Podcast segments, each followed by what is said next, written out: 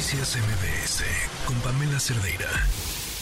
Ahora sí tenemos a Aleida Lavés Ruiz, vicecoordinadora de la bancada de Morena en la Cámara de Diputados, para hablar de las iniciativas que mandó el presidente. Gracias por tomarnos la llamada. Buenas tardes. Hola, ¿qué tal? Muy buenas tardes, a tus órdenes. No, bueno, pues escuchar tu punto de vista sobre estas 20 iniciativas. Ya tuvieron eh, tiempo de, de leerlas. ¿Hacia dónde va la discusión? ¿Va a haber discusión? Sí, claro. Nosotros tenemos que dar un debate de cara a la nación, al pueblo de México, de estas iniciativas que en realidad no es algo que no hayamos conocido. Las hemos discutido algunas ya en este periodo bueno, en este en esta legislatura y en la anterior, pero en algunos temas hay que afinar cosas como la pensión universal de adultos mayores, ajustar la edad y determinar también como derecho el acceso a un apoyo de personas con discapacidad. Eh, las becas, establecer con alguna puntualidad eh, cómo se van a garantizar. A garantizar, al igual que el sistema de salud.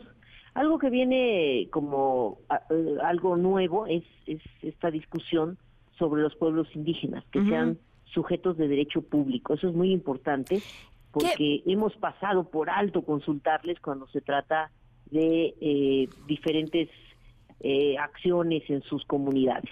Qué bueno que mencionas esto, porque es justo esto de derecho público, la palabra que agrega esta iniciativa. ¿Qué quiere decir? ¿A qué se refiere cuando habla que son, eh, que, son sujetos de derecho público? Eh, quiere decir que ellos pueden tener esa participación en la toma de decisiones de la vida pública que no han tenido como eh, en, colectivo. No se les ha tomado en cuenta cuando se trata, insisto, de una concesión minera, por ejemplo, y eso tenemos que dejarlo resguardado. ¿En qué se van a ocupar las tierras que ellos habitan? ¿Cómo se van a distribuir? Eh, lo que se tenga que hacer en, en todo lo que los involucre como pues personas públicas no es un individuo es es, es una colectividad que se está reconociendo y se está reconociendo así su participación en la toma de decisiones. Platicábamos hace unos momentos con Héctor Saúl Telles y él hablaba de dos iniciativas que les parecían importantes llevar a la discusión y, afinar, ¿no? Podría ser la palabra utilizar. Una de ellas, la que tenía que ver con el tema de las pensiones, por ejemplo. La pregunta es, Aleida, ¿habrá esta posibilidad de modificar y reconvertir algunas de estas iniciativas con tal de lograr consensos en, en verdadera utilidad pública donde puedan encontrarse los distintos grupos?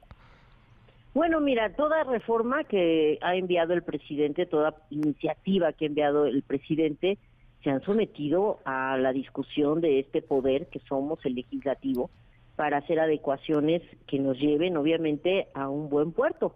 Y lo hemos logrado. Por tan así que ya transitaron una, una parte de ellas, otras no. Pero pues yo creo que vale la pena que cada uno de los eh, partidos, bloques, eh, vayamos mostrando nuestra nuestra postura en estos temas. Bueno, pues era sí, el Estado, perdón, el Estado eh, antes de que llegara Andrés Manuel López Obrador no era un Estado regulador. El libre mercado determinaba las reglas de quienes participaban en el sector económico, llámese de su incidencia o no, hasta en el cobro de impuestos, bueno, en el pago, mejor dicho, de impuestos o el respeto a los derechos laborales. Y todo eso nosotros lo hemos eh, pues revertido a una regulación. Nosotros creemos que el Estado debe hacer esta intervención, marcar reglas y sujetarnos a, todos los que participamos en la vida pública a esta eh, a este crecimiento en equilibrio entre los diferentes sectores. Me preguntaba si algunas de estas iniciativas que buscan descargar en el Estado responsabilidades que hoy están en organismos autónomos, en términos de competencia, por ejemplo, no contravienen eh, acuerdos logrados, por ejemplo, en el Tratado de Libre Comercio. No, en varias ocasiones, y ya se puso esto a una discusión, eh, varias de las instituciones que se erigieron para dar respuesta a tratados internacionales, pues finalmente terminaron siendo pues eso, nada más, una forma de responder a un tratado internacional, pero no al problema en sí. Derechos humanos, acceso a la información, corrupción. Pero un tratado internacional obliga eh, sí, a ello. sí, sí, sí, sí, estamos sujetos como país y eso de eso no nos desentendemos a todos estos tratados.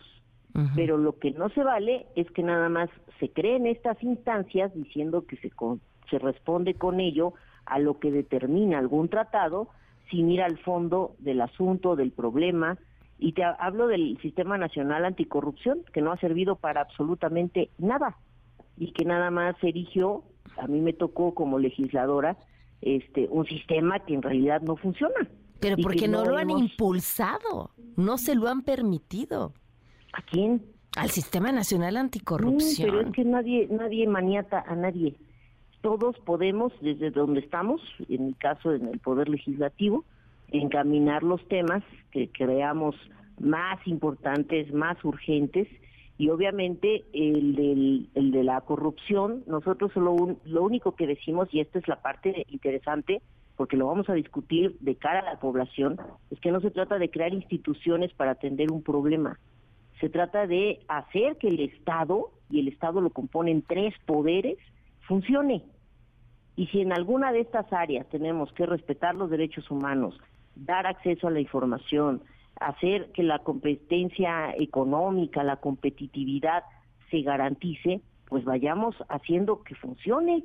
No tenemos que autorrecetarnos lo que de manera internacional se ha estado promoviendo, que creando instituciones se atienden los problemas. Ese es el debate. Y ahí es donde creo tenemos la obligación de hacerlo con mucha puntualidad. Pues será muy interesante seguirlo y te agradezco mucho que me hayas tomado la llamada. Al contrario, a ti y un saludo a tu auditorio. Noticias MBS con Pamela Cerdeira.